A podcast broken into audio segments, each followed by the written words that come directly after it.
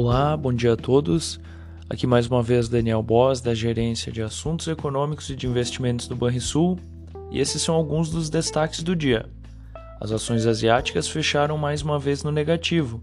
O mercado europeu, já aberto, opera em mesmo sentido, bem como os futuros norte-americanos. As ações de tecnologia da China caíram depois de sofrerem novas pressões regulatórias por parte do governo chinês.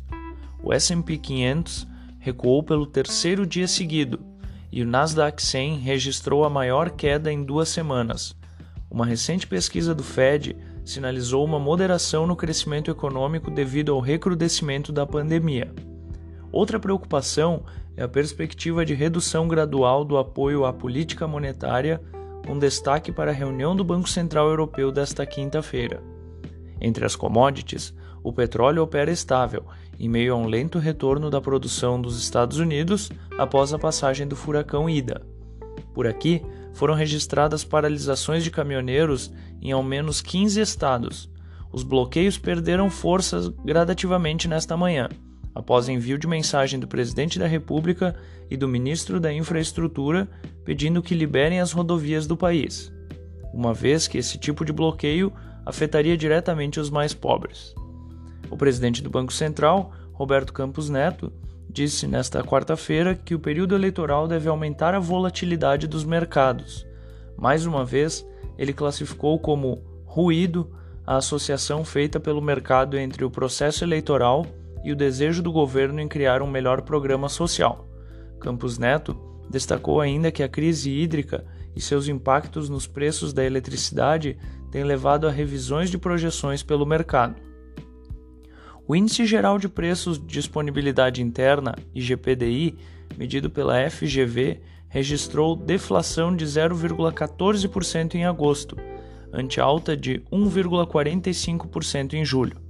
Com o resultado de agosto, o índice acumula taxa de inflação de 15,75% no ano e de 28,21% em 12 meses. A queda da inflação medida pelo IGPDI foi puxada principalmente pelos preços no atacado. O IPA teve deflação de 0,42% em agosto, ante uma inflação de 1,65% em julho. Fechamento do mercado.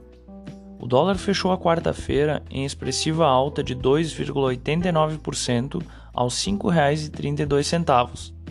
O Ibovespa teve forte queda de 3,78% aos 113.413 pontos. Já o S&P 500 registrou leve queda de 0,13% aos 4.514 pontos.